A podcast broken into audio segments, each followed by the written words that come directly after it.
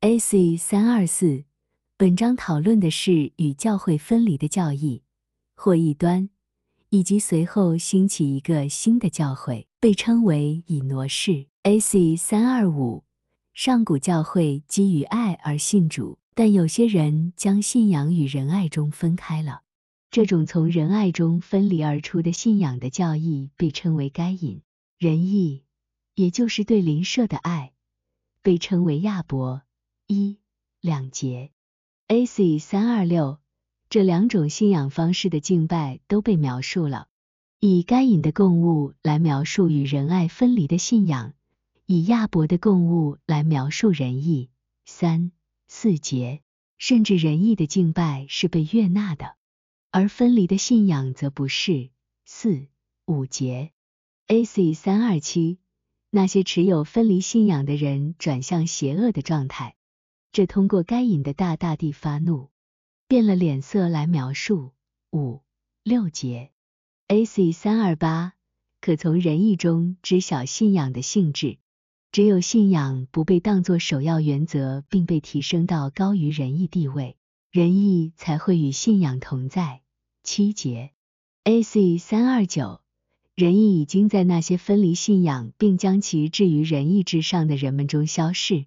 以该隐杀他的兄弟亚伯来描述。八九节，A.C. 三三零消逝的仁义被称为血的声音。十节，错误的教义被称为从这地受的诅咒十一节，由此产生的伪谬和邪恶，就是在地上的漂泊和流浪者。十二节，他们被离主，因而处于永死的危险中。十三。十四节，但是考虑到信仰是后来植入仁义的途径，因此违背它被视为神圣不可侵犯的禁忌。这就是给该隐立一个记号。十五节，从他之前所在的地方离开，住在伊甸东边，表达这层意义。十六节，A.C. 三百三十一，那个异端的扩展被称为以诺。十七节。A.C. 三三二，由此产生的各种异端也都有其自己的名字。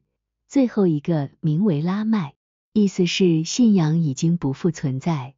十八节，A.C. 三三三，那时新的教会兴起，以亚大和喜拉表示，以他们的子女亚巴、尤巴和土巴该隐来描述。该教会的属天事物以亚巴来表示。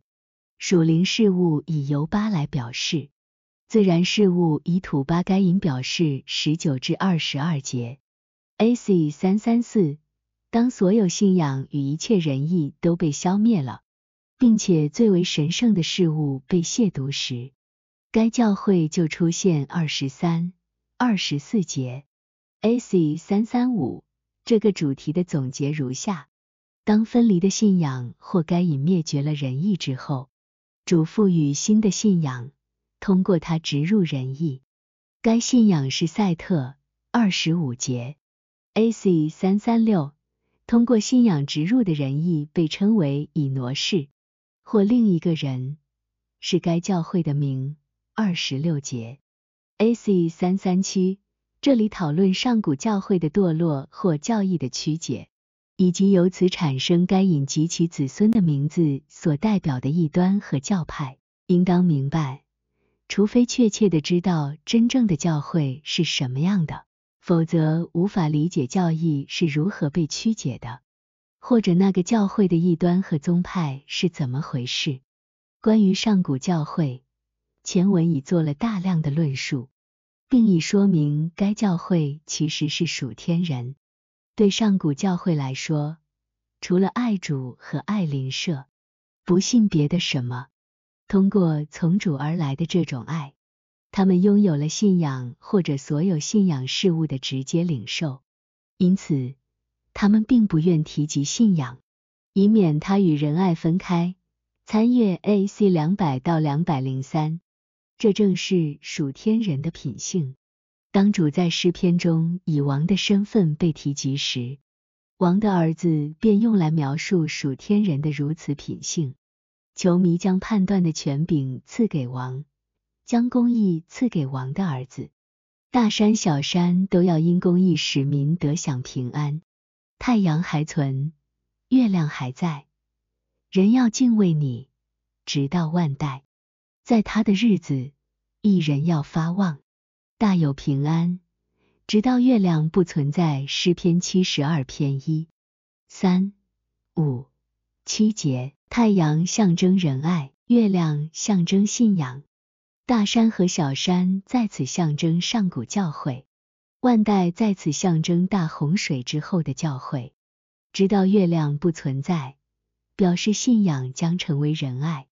以赛亚书三十章二十六节也这么说，这就是上古教会的性质，该教会的教导便是如此。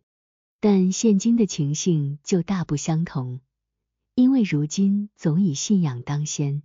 不过，通过信仰，从主那里得到仁义，然后仁义就成为首要之事。因此，可以得出结论：在上古时期，当他们坦然承认信仰的同时，却将信仰从仁爱中分离，这导致教义被歪曲。以此方式歪曲教义者，或者将信仰与仁爱分离者，又或只是承认信仰的人。当时被称作该隐，在他们当中，这是一个巨大的错误。